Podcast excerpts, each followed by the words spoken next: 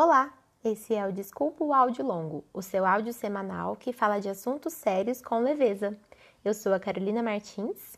Eu sou a Roberta Rodrigues e o episódio de hoje é Educação Sexual Urgente.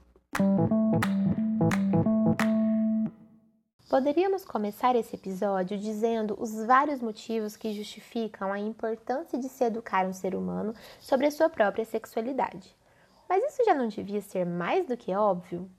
Se devemos aprender a ter higiene e cuidado com o nosso corpo desde pequenos, por que com a parte que envolve sentimentos deveria ser diferente? A palavra sexualidade vem muitas vezes carregada de tantas definições prontas que muito frequentemente é confundida com sexo. E sexo é só uma pequeníssima parte dentro do todo vasto que é a sexualidade. Sexualidade tem muito mais a ver com a construção de afeto em relação a si mesmo e ao outro do que com o ato sexual em si. Reduzir algo tão extenso e comum, inclusive desde os primórdios do bebê, a algo pontual e concreto é o mesmo que querer colocar um elefante dentro de um cubículo. Capaz que o cubículo, nesse caso, seja a cabeça, a cabeça de cada um de nós, que ainda está muito pequena para conseguir pensar questões amplas, que podem ser talvez até mais simples do que imaginamos. O que falta muitas vezes é o desejo de entender. E por isso estamos aqui hoje com muita vontade de fazer essa conversa acontecer e, quem sabe, avançar um pouco mais na nossa educação.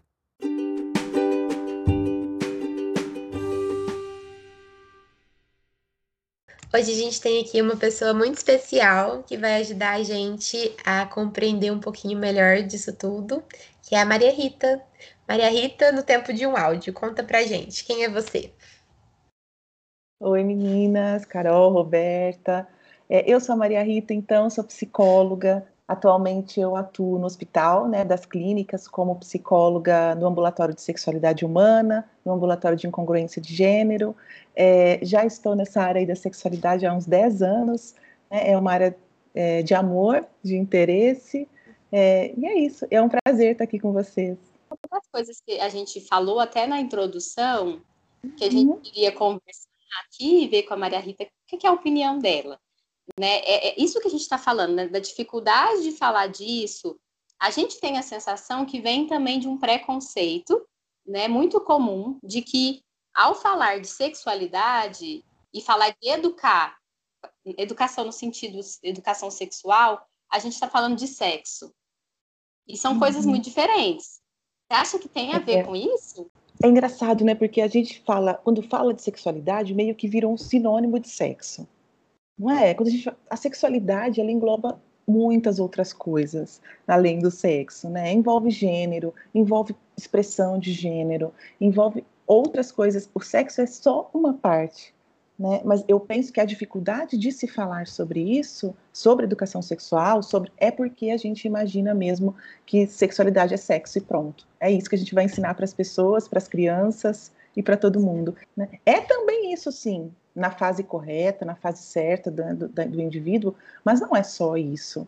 É, e aí fica até mais complicado, porque sexo é tabu, né? A gente é, até pode falar, às vezes, em alguns grupos sobre algumas coisas, mas sobre o sexo íntimo, né? Sobre a nossa experiência sexual, parece que é meio pouco autorizado falar sobre. Aí não pode falar sobre sexualidade de jeito nenhum também. Não, é um tabu mesmo que a gente tem que pensar é que se a nossa sexualidade também não está legal, se a gente também não está lidando bem com o modo como a gente enxerga a sexualidade, é, a gente também não consegue ajudar o outro a olhar para isso.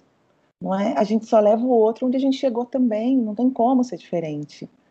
Né? Então, é um tabu e vai continuar um tabu se a gente também não olhar para os nossos aspectos, o que pega, o que é difícil de falar, é, porque senão a gente também não consegue ajudar o outro. Eu recebo muitas pessoas no, no consultório é, de colegas que às vezes é, recebem uma pessoa que está com uma questão sexual e tem os pontos cegos, enfim, e acaba encaminhando, porque não está legal também às vezes, né, com a própria sexualidade, para ajudar o outro, de fato. Interessante, né, que você estava falando e eu estava pensando até no contexto assim de pais, né?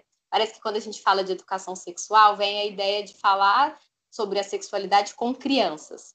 Mas antes uhum. que isso possa ser feito, é, tanto com crianças ou quanto com os pacientes que chegam, como você está dizendo, a própria pessoa precisa estar tá mais à vontade e tranquila com a própria sexualidade nela, né?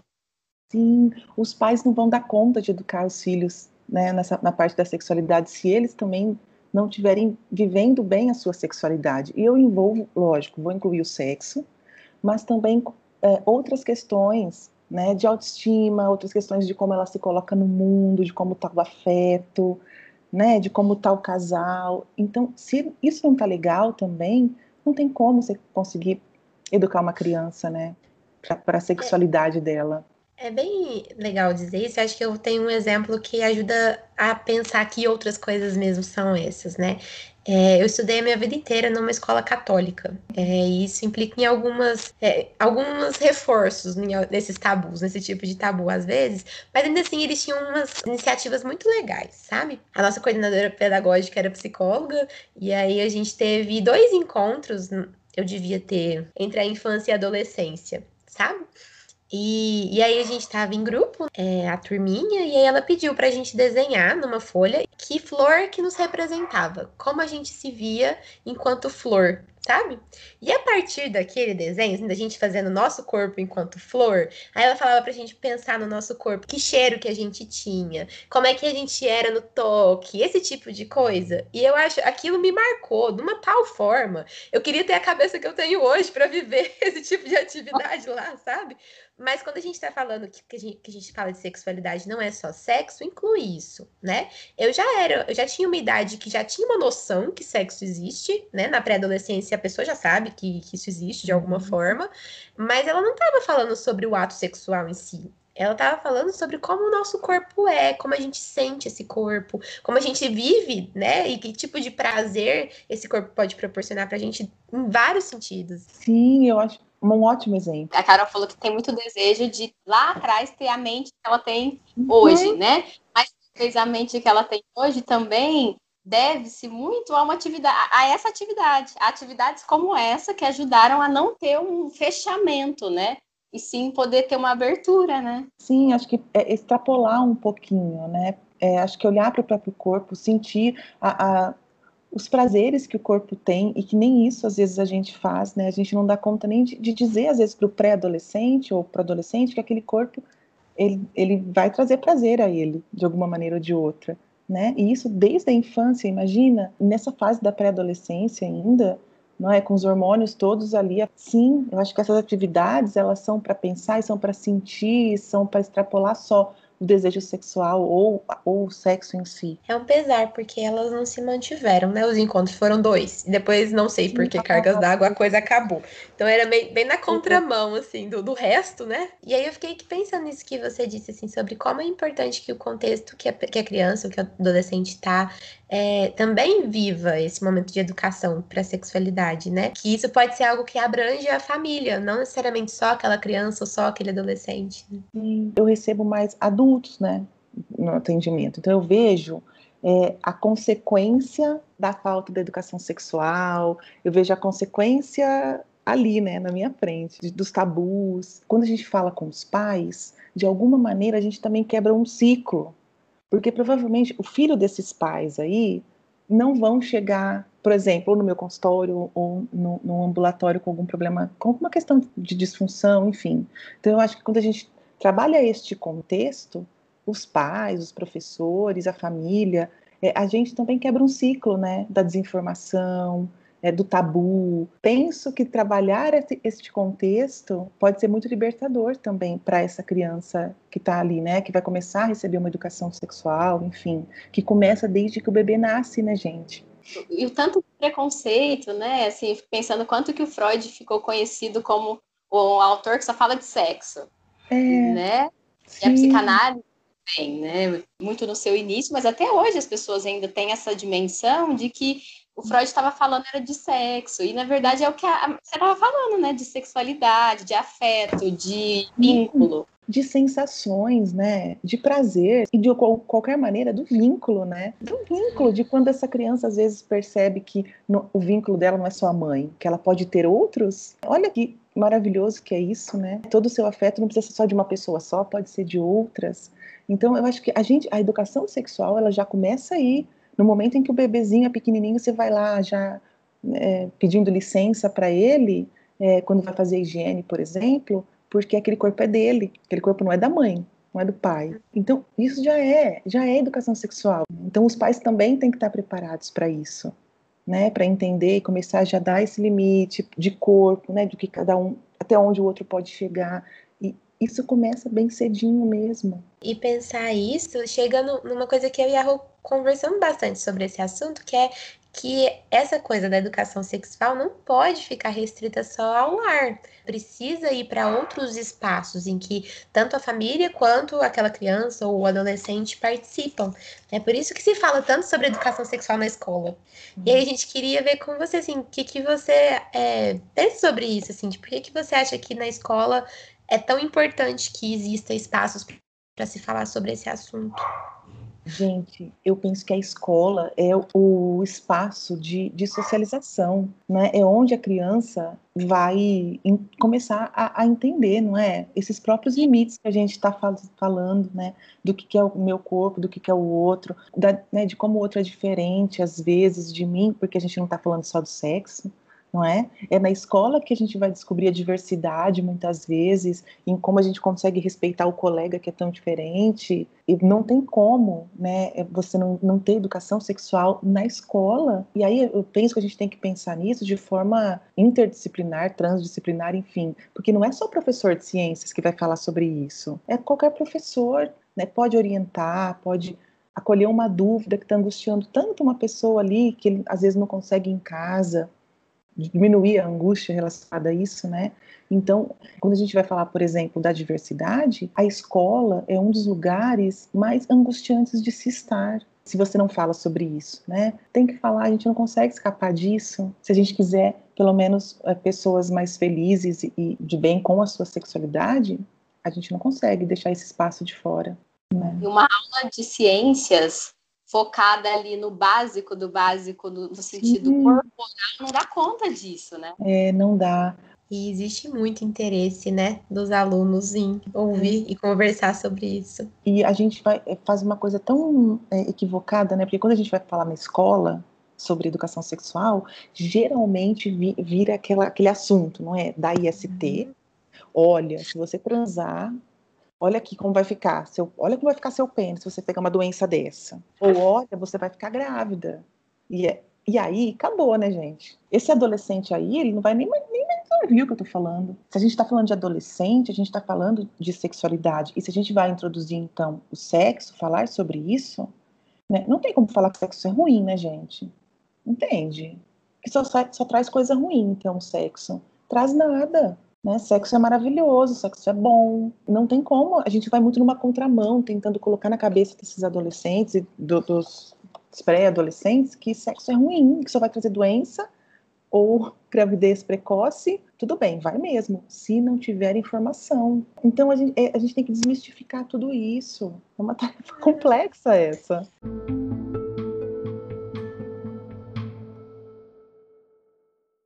Fiz um trabalho na faculdade, foi minha pesquisa né, de TCC na época, sobre abuso sexual com adolescentes vítimas de abuso sexual intrafamiliar. Uhum. E na uhum. época eu comecei a querer estudar isso, até a Carol estava muito próxima nesses estágios que a gente ia fazendo juntas, por conta dos estágios de clínica. Que parece que, assim, eu lembro que quase todas as mulheres que a gente atendia, era, era recorrente a informação de que elas tinham sido vítimas de abuso sexual, em sua maioria dentro de casa. Então, assim, a escola, quando eu fui fazer essa pesquisa, é, é, eu nem ia estudar muito assim qual era a implicação na escola. Essa não era o meu foco, mas acabou sendo uma parte da minha pesquisa, porque o lugar que mais apareceu a complicação, um, as notas que foram diminuindo, o comportamento que foi mudando, foi na escola. Todas trouxeram isso no relato, embora eu não estivesse estudando, procurando isso. Então, acho que a escola realmente tem esse lugar, né? Um lugar de que ali pode ser um outro ambiente, porque se a gente está falando de educar para proteger, educar só em casa não necessariamente vai proteger, porque a gente uhum. sabe, acho que a Maria Rita pode dizer melhor do que a gente, que tem muito, muito, os números de abuso sexual são enormes dentro da própria casa, né? Sim, na verdade, a, grande maioria dos, dos abusos acontecem dentro de casa, né? ou, com, com, ou de familiares muito próximos. É isso que a gente vê quando a gente fala de abuso infantil, né?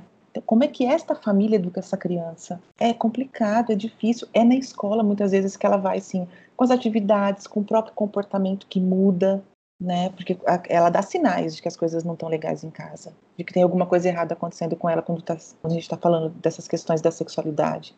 Né? Seja no comportamento hipersexualizado, é, seja ali no, é, nos desenhos que às vezes aparecem conteúdos sexuais, entende? Então, se o professor não está ligado nessas histórias, nessas coisas todas, é, se perde a oportunidade sim de proteger uma criança, né, que vai se tornar às vezes uma adulta, um adulto, que vai replicar essas coisas que aprendeu. Ela aprende que isso é o certo, gente. Eu canso de no consultório, eu recebo muitas mulheres, às vezes, que têm uma queixa qualquer, assim, relacionada à sexualidade e acha que, sei lá, aconteceu alguma coisa agora, ah, porque meus hormônios estão descompensados. Aí você vai conversar, por exemplo, são mulheres que os pais transavam na frente.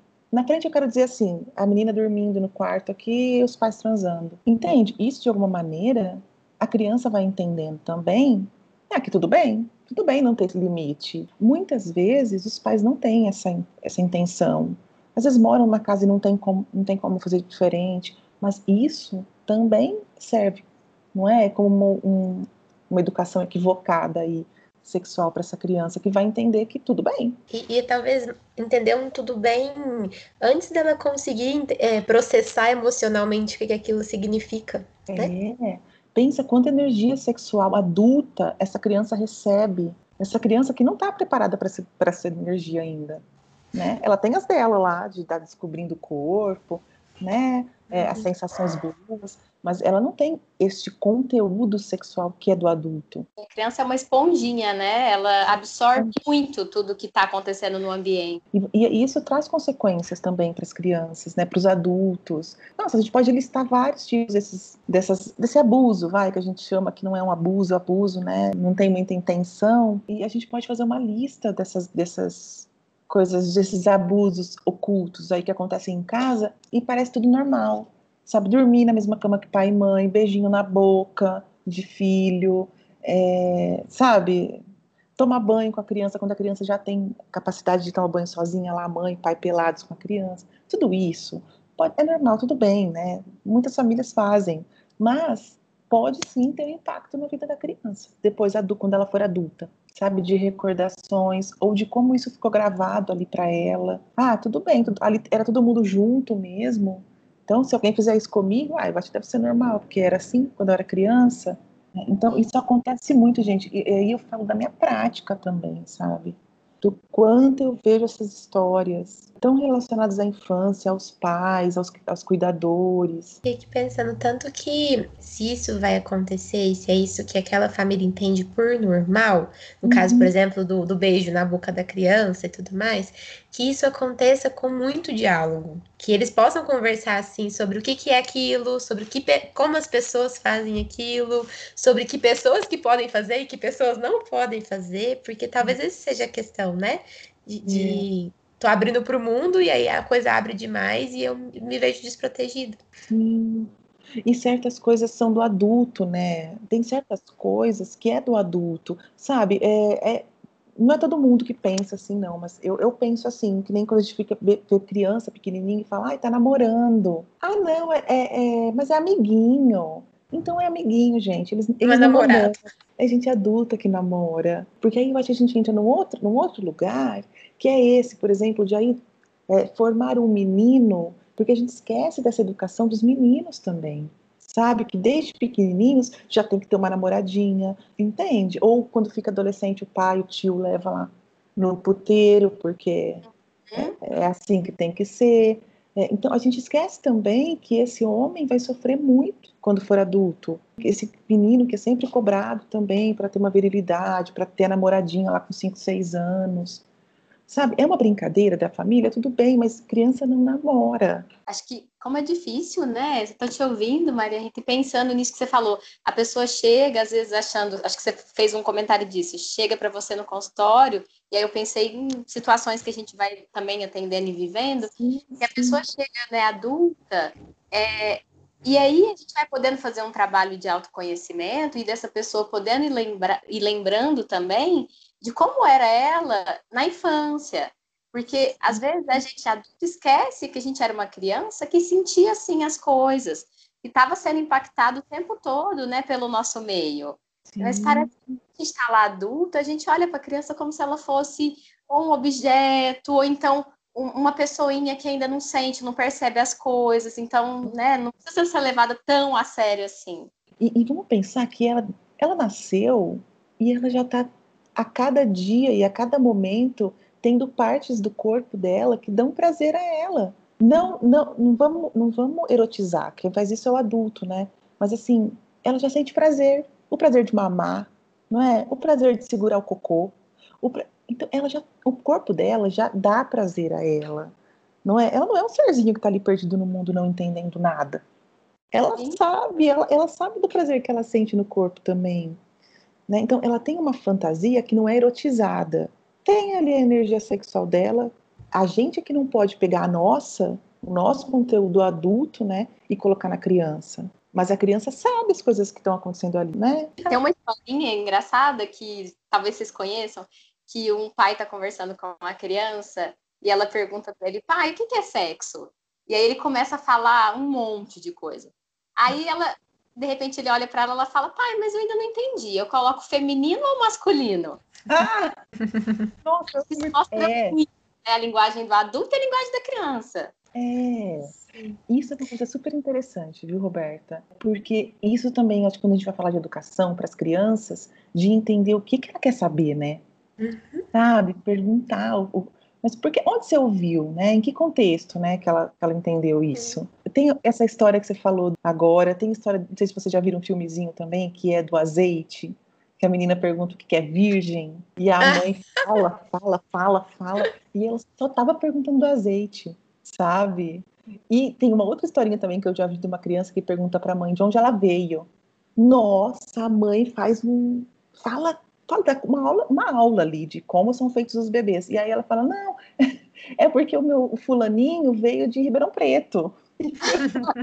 ela me perguntando de onde ela veio, de que cidade. Então a gente tem que contextualizar também essa pergunta da criança, né? Por que, que você quer saber, né? Onde você ouviu?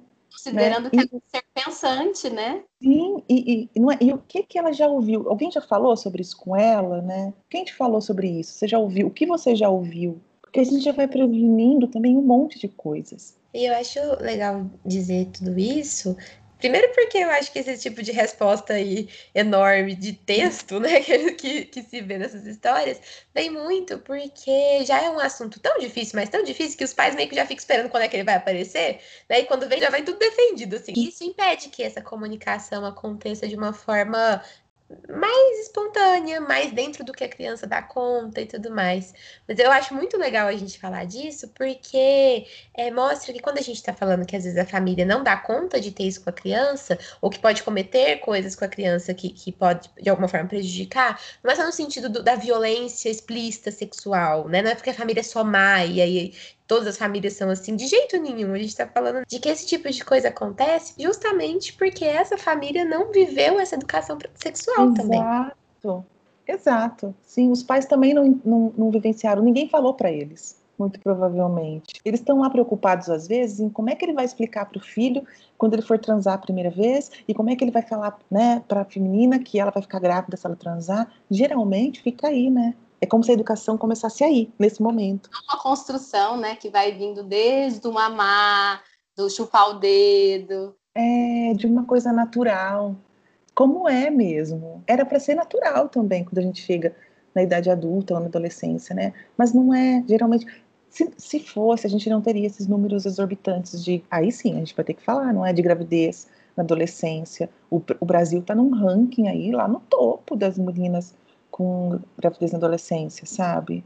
De casamento infantil, ainda tem, gente. Meninas que casam com 16, 15 anos, não é? Então, acho que tudo isso, se fosse mais respaldado por uma educação, por informação, eu não sei, sabe, se aconteceria tanto como acontece no Brasil, sabe? Casos de abusos, né, dentro da família, que muitas vezes a criança nem entendeu que está sofrendo abuso, vai entender lá na escola. Número de ST que aumenta, né, no número de em jovens no Brasil também muito. Então, tudo é permeado pela informação, né? Pela informação correta. Isso vai influenciar também na questão de números, por exemplo, de mortes por homofobia, é, preconceito, né, bullying. Queria muito trazer e ampliar um pouco mais ainda, que é uma coisa que também vem preocupando muito os pais e as pessoas não conseguem às vezes entender de que, que é que a gente está falando. A gente é, é como se estivesse realmente ampliando e a nossa cabeça ainda pequena.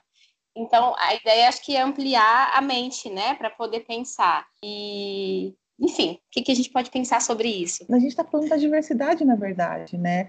Gays, lésbicas, transexuais, travestis, é, queers, intersexuais, enfim. Ah, agora os, os assexuais, né? Ou, enfim, que não vão aí ter, ter, desejo, muitas vezes, pelo sexo em si com, com outra pessoa, mas tem afeto, enfim. Tem as pessoas que não vão se identificar com gênero nenhum é um leque de coisas, né, de, de, de, nomes e de pessoas também, lógico, aí, né? A gente tem que estar mesmo preparado para abrir a mente sempre. É, a sensação, e talvez não acho que seja só sensação, não, acho que o dado concreto que a gente tem é que para essas pessoas a experiência de inclusão é muito mais difícil, e justamente por isso a experiência de poder falar sobre a própria sexualidade de uma forma geral, né, mais completa, ser muito mais difícil. É, e aí eu fiquei, né, hoje eu fiquei sabendo de uma notícia que eu fiquei muito triste, foi no nível é, universitário. A gente sempre tem um monte de notícia triste em relação a isso, né? Mas esse foi no, no, no âmbito da universidade, que era um, moço, estudante, que estava fazendo a defesa de TCC via, via digital, né? Hum. E o tema dele tinha a ver com as questões da heteronormatividade, coisas nesse sentido.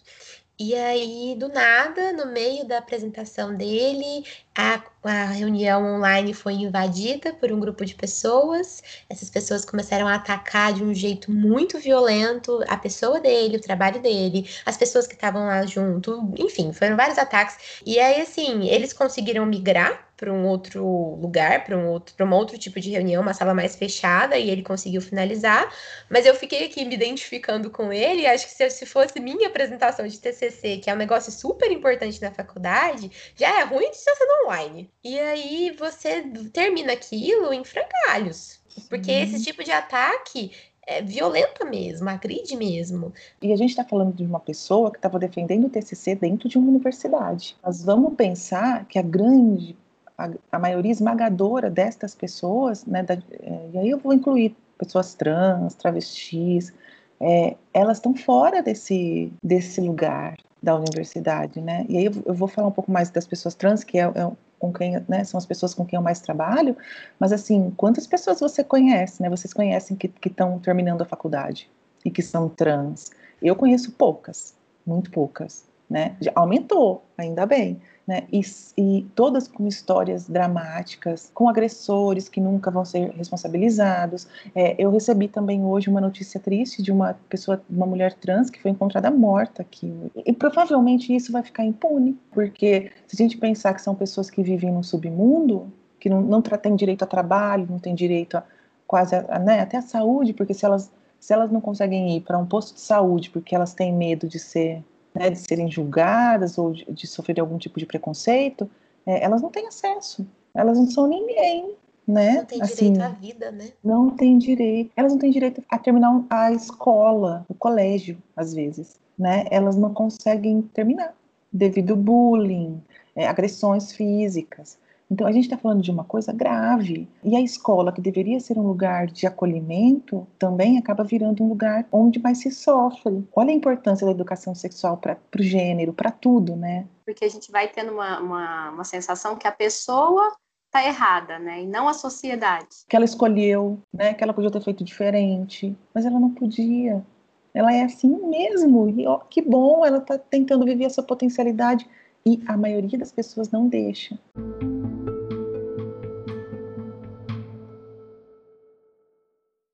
É o seu trabalho, Maria Rita? Conta um pouco pra gente, assim, com a população trans. Ah, bom, a população trans, eu já tenho contato desde que eu comecei a fazer minha residência ali na faculdade. Acho, eu costumo brincar que foi o tema que me escolheu, na verdade, porque eu fui ali, comecei a fazer a residência e tinha uma ideia, uma outra ideia de fazer mestrado, enfim, com outra temática e tal. Só que aí, por fim, eu comecei a atender essas pessoas lá e a gente tinha acho que três pessoas que frequentavam esse ambulatório na época, que é um ambulatório de disfunção sexual feminina. Mas a Lúcia, a doutora Lúcia, que é a, a médica ali responsável pelo ambulatório, começou a acolher também essas pessoas. E eu vi, comecei a ter noção do quanto era sofrida a vida dele. Assim, é muito sofrimento, gente. A, a, gente imagina, só que quando a gente ouve as histórias, é que a gente entende mesmo. Sabe? Que a gente começa a realmente validar aquilo de uma maneira é, de, de, doer na gente também, sabe? É, de se questionar como a sociedade pode ser cruel, né?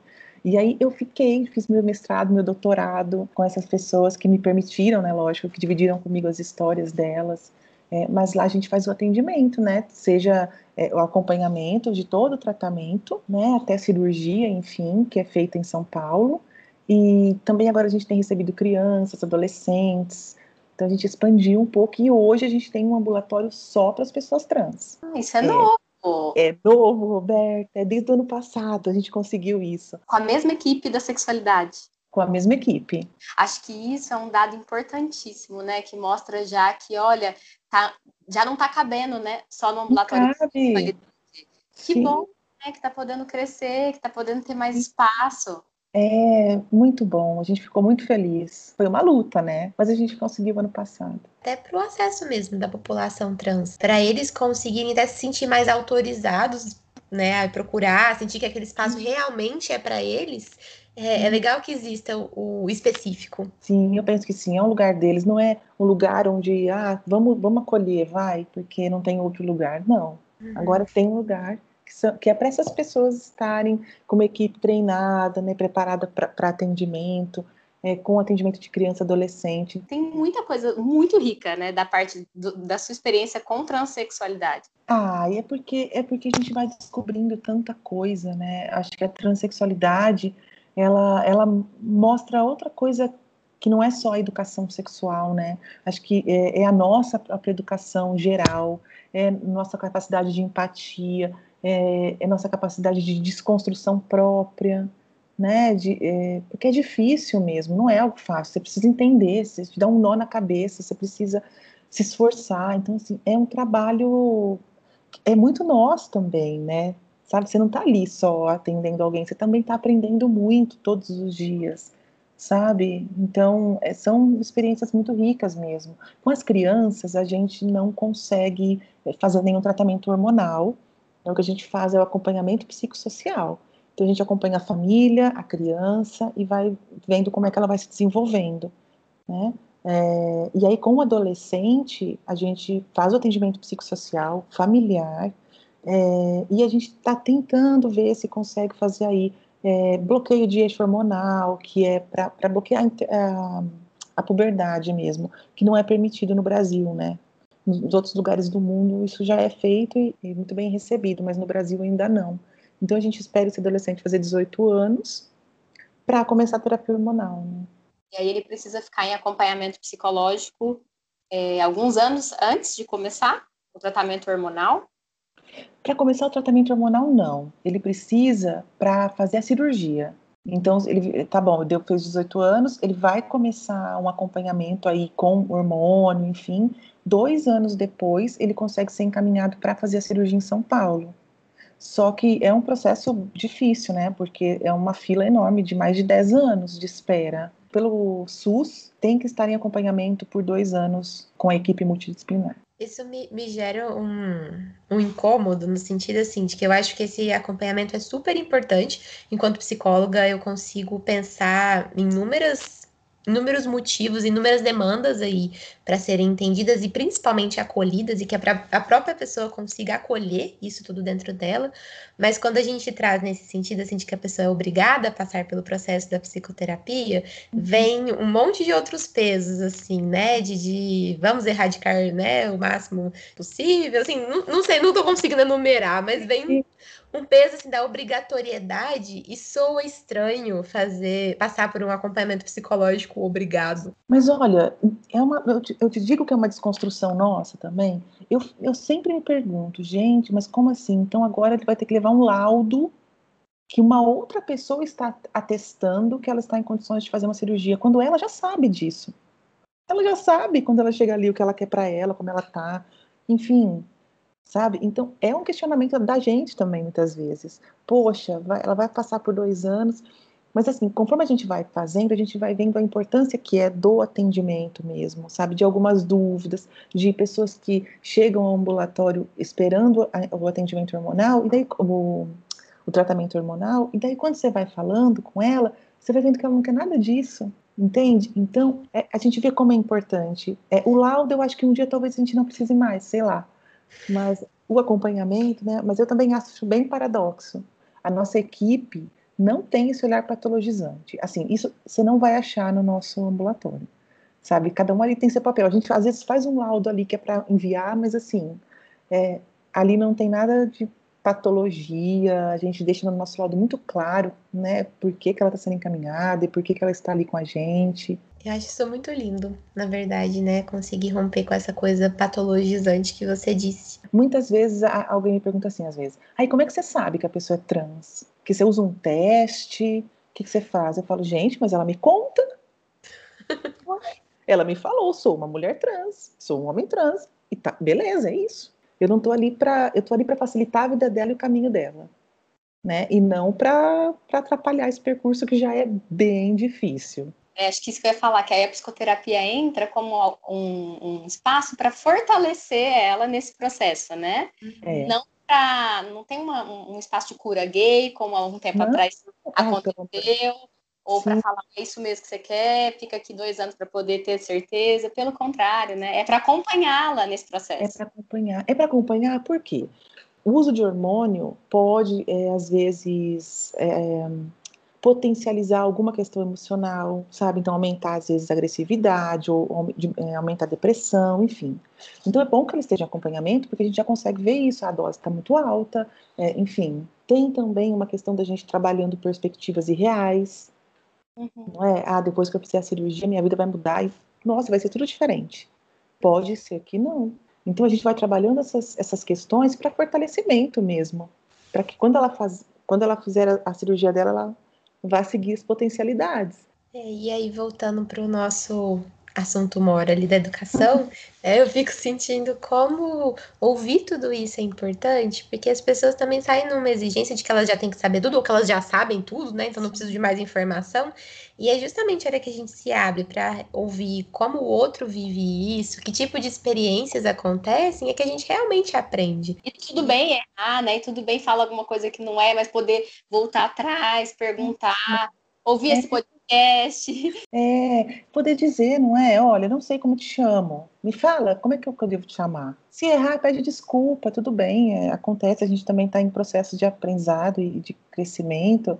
É, acho que tudo isso faz parte. Por isso que eu digo que tem muito da gente nisso tudo, né? Do quanto a gente também tem que estar aberto para essas questões todas. É, educação sexual é para a vida, né? Não é uma, uma, coisa que você se gradua. Não, educação sexual é para a vida. E educação sexual a gente está fazendo agora. Não é? A gente está fazendo um podcast que vai orientar as pessoas e falar um pouquinho de questões que elas nunca tinham pensado, talvez. É educação sexual, gente.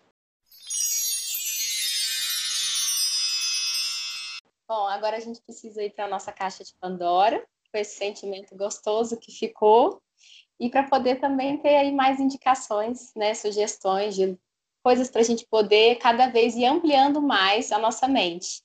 E então, Maria Rita, o que, que você indica para a gente hoje? Gente, fiz uma lista. Uh, fiz uma lista. Tudo bem? Adorei. Né? Lógico. tá bem, ó. Eu fiz uma lista com alguns livros e com as séries que eu acho, filmes que eu acho legais e que, ai, que é legal para assistir sozinho ou para assistir com a família, que pode ser legal. É um livro para os pais, né, que querem trabalhar educação com criança, sexual, enfim. Mamãe, o que é sexo? É um livro da Lilian Macri, que é bem legal e dá uma ideia um pouquinho de como abordar essas questões com as crianças. É, aí tem um livro que se chama Mamãe Botou um Ovo, que fala um pouquinho do corpo aí mesmo, dessas questões da reprodução, da sementinha, enfim. É, um outro livro é Cabelinhos Enrolados nos Lugares Engraçados, que fala ah. da mudança do corpo. E esses dois livros são da Babette Cole. É, esses dois são para as crianças mesmo. Aí tem um livro para os pais, que se chama Conversando com Seu Filho sobre Sexo, que é do Marcos Ribeiro. Mas esse autor aqui, o Marcos, ele tem livro para as crianças, para adolescente, para os pais que querem falar com, com as crianças, para os pais que querem falar com os adolescentes, para os pais que querem entender sexualidade. Então, assim, é um autor tem muita coisa legal. Tem Pipo e Fifi, que aí é mais conhecido, acho, do pessoal, né, que vai falar da prevenção do abuso, que é da Caroline Arcari e da Isabela Santos, que é, que é ilustradora, que é um livro muito legal mesmo, para ir dando essas, é, esses limites do próprio corpo da criança. Então, acho que é, vale muito a pena. Tem um livro muito bacana que fala sobre transexualidade, que se chama Viagem Solitária, que é do, do João Neri, que é um dos primeiros homens trans, né, que, que veio aí para a luta desse lugar deles aqui no Brasil. Ele faleceu, infelizmente, há um tempinho atrás, mas o, o livro dele é muito, é maravilhoso e vale a pena. E aí eu separei algumas séries. Gente, ó, eu fiz uma lista, hein? Quer ver que a série que eu pensei vai estar tá aí no meio, tem certeza? Vamos ver, vamos ver. Ó, coloquei aqui uma série que fala sobre diversidade, que se chama Crônicas de São Francisco. Eu não sei se vocês já viram, mas é uma é um primor que dá para assistir com a família, assim, que é muito legal, que vai falar sobre diversidade, de todas essas questões, LGBTI, QI+. É, é maravilhoso, gente. Prepare-se para emocionar-se, porque é muito legal. Sex Education, que é a, a série da é muito amorzinho e vai falar então, lógico, da educação sexual, mas aí engloba diversidade, bullying, fala de assédio, fala de aborto, fala de empoderamento feminino. Assim, é uma série gracinha mesmo que vale a pena e dá para assistir com os pais, né? E tem uma outra série que se chama Nada Ortodoxa, que eu não sei se vocês assistiram, que olha, vale a pena muito assistir para a gente entender repressão sexual, para a gente olhar como a cultura pode, pode influenciar né, na sexualidade e no quanto a educação sexual poderia ter mudado a vida daqueles personagens. Então, assim, é uma série maravilhosa, que também é emocionante, que eu acho que vale a pena, sabe? E aí tem o filme A Garota Dinamarquesa, que também fala um pouquinho de, de, de transexualidade, né, conta a história da Lily. Acho que essa é a minha listinha, gente. Ah, listona, muito boa. Brilhou essa lista já quero. Eu fiquei com muita, muita, muita vontade de assistir a série Crônicas de São Francisco. Não, é, ah, é. Netflix. Você, Carol, o que, que tem para indicar pra gente? Tem um vídeo da Juju, dessa vez sou eu que tô indicando ela aqui, geralmente é a Rô. É, ela é muito, muito incrível, assim, no jeito que ela aborda certos temas. E tem um vídeo que chama O Vídeo Mais Importante deste canal. Ele é um pouco mais extenso do que costuma ser, mas ela vai trazendo vários dados e várias reflexões, principalmente sobre a questão do, da violência sexual infantil. Uhum. É, principalmente nesse assunto, mas acaba tangenciando muito do que a gente conversou aqui hoje. Eu acho que vale muito a pena, ouvir e pensar um pouco mais sobre tudo isso. A outra coisa que eu tinha pensado era no Sex Education, ah. mas não tem como falar desse assunto e não pensar nessa série. É porque é muito legal mesmo, né? Sim, ela é muito gostosa, assim, e ela é, é apesar de trazer algumas coisas bastante profundas, ela é leve, né? É, é gostoso de assistir, assim. Sim, sim. Então, fica só o reforço em cima de Sex Education aí. E eu, eu pensei num filme que eu assisti na época da faculdade, mas traz um pouco disso tudo, assim, que chama Meninos Não Choram. Outro soco no estômago uhum. desse filme, mas vale muito a pena assistir, assim. E ele já é bem antigo, né? Não é um filme recente, não. Pra gente pensar que esse, esse, esse assunto já é pensado já há algum tempo, não é um negócio que começou ontem. E você, Rô? Eu pensei assim, foi a primeira coisa. Não, a primeira coisa foi Sex Education.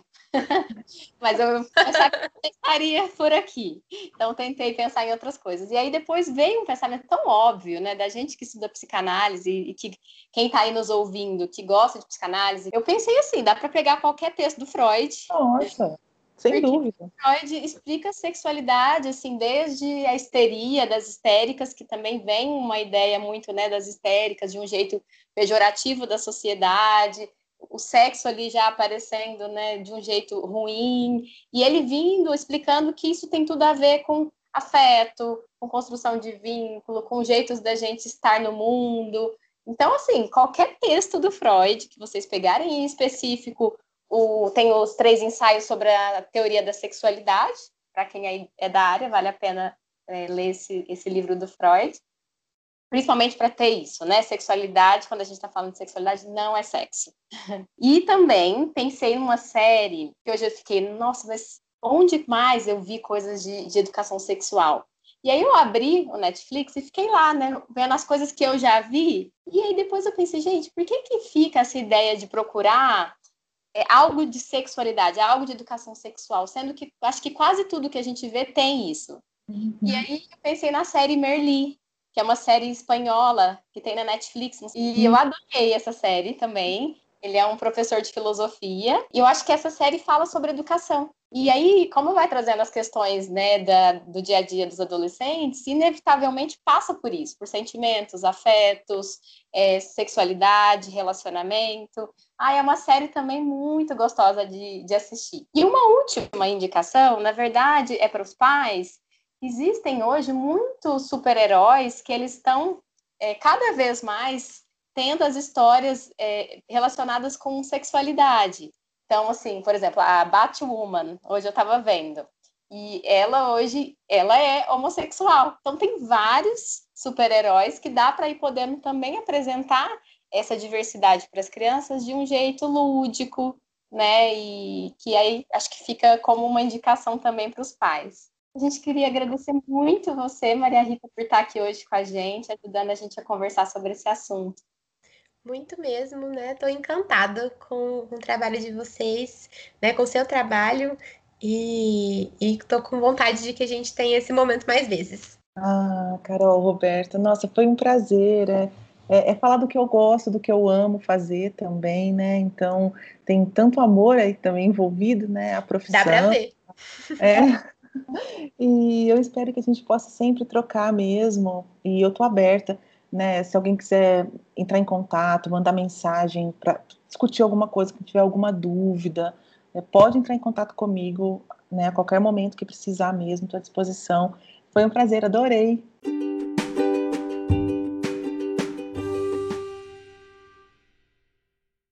Quando fizemos a gravação desse episódio, ainda não havia repercutido na mídia o caso da criança de 10 anos que foi vítima de abuso sexual pelo seu tio. Isso faz a gente pensar na urgência de que temas como esse desse episódio sejam feitos, de que a educação sexual comece a circular em mais ambientes e entre mais pessoas, para que a gente possa prevenir situações tão abusivas como essa, que infelizmente acontecem diariamente.